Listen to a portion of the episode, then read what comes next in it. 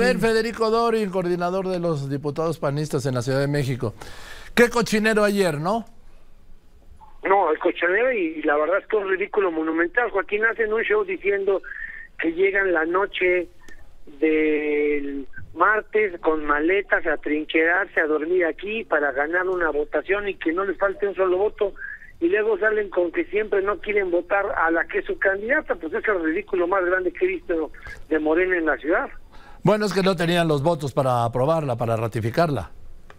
Ciertamente no los tienen, pero a ver, tú conoces perfecto la historia de este país. Cuando alguien tiene dignidad, cuando tiene decoro, Raúl Cervantes no tuvo las condiciones para ser fiscal, le ahorró al presidente Peña Nieto a su partido y a la República un espectáculo como el que esta señora Ernestina Godoy no le supo ahorrar ayer ni a Martí Batas, ni al Congreso, ni a su partido. Raúl sabía que ya no había condiciones para actuar fiscal y, se retiró a tiempo, declinó. Esta señora debió haber hecho lo mismo y no llevarnos a la, crisis a la ciudad. Hoy día no tenemos presupuesto porque seguimos pegando los platos rotos del desencuentro de ayer. Oye, además, eh, con todo el apoyo del régimen, ¿eh?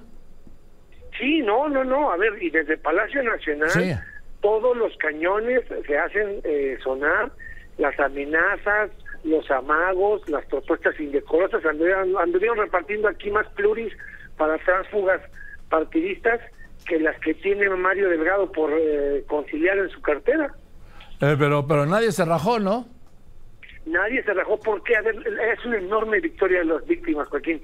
Hay tanto exigencia de las víctimas de justicia que todos los partidos, que yo lo decía ayer, PAN, PRI, PRD y MC, los cuatro partidos que no logran caminar juntos a nivel nacional, los cuatro sabemos que no le podemos fallar a las víctimas y que es más grande el clamor de justicia que las diferentes partidistas y no le vamos a fallar a las víctimas y las víctimas son los que nos unieron y no nos van a desunir ni las carpetas de investigación ni los cañonazos de dinero ni las ofertas de pluris y candidaturas de Moreno. Ahora, por último, dime Federico, ¿habrá un periodo extraordinario? ¿Qué? Porque ella termina su gestión el 9 de enero, ¿no?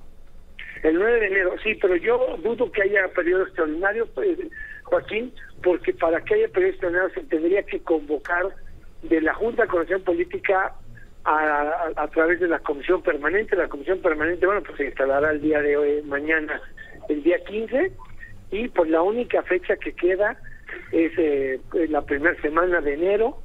Eh, pero mi, instinto me dice que no lo van a intentar, que simplemente es una narrativa para que no se reconozca lo que ya fue una derrota total y absoluta. Bien, Federico, te aprecio que me hayas contestado. No, encantado, Joaquín, saludos.